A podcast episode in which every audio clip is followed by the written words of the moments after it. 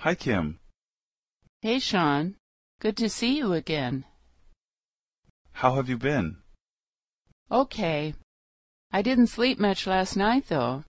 I stayed up until 2 a.m. studying for an exam. I was up late last night, too. The semester is almost over. I've had exams all week.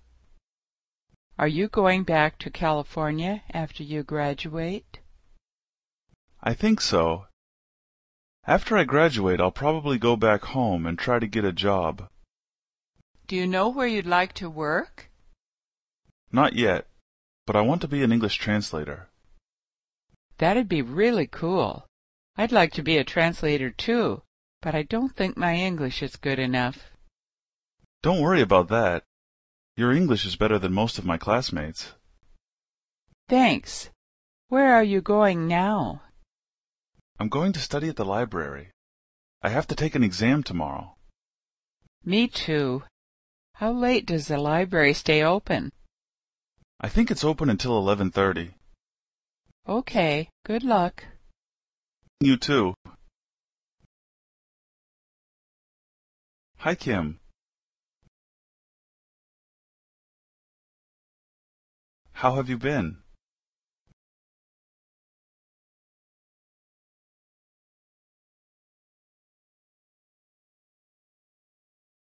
I was up late last night, too. The semester is almost over. I've had exams all week.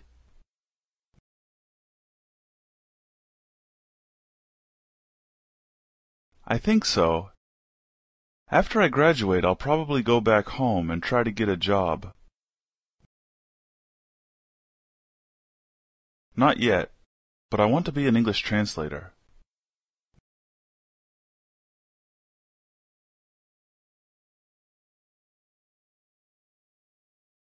Don't worry about that.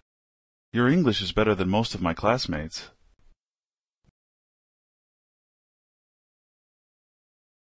I'm going to study at the library. I have to take an exam tomorrow.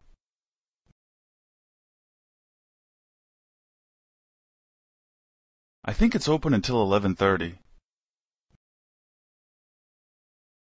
You too.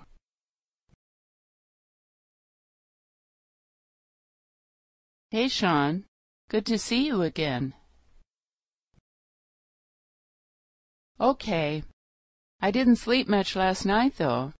I stayed up until 2 a.m. studying for an exam.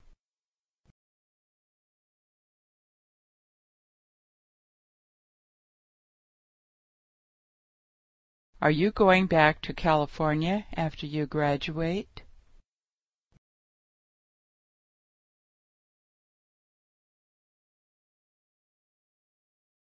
Do you know where you'd like to work?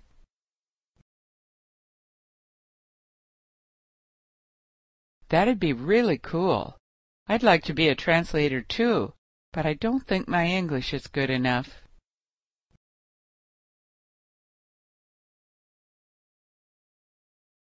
Thanks.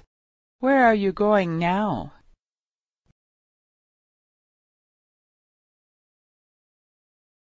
Me too. How late does the library stay open? Okay, good luck.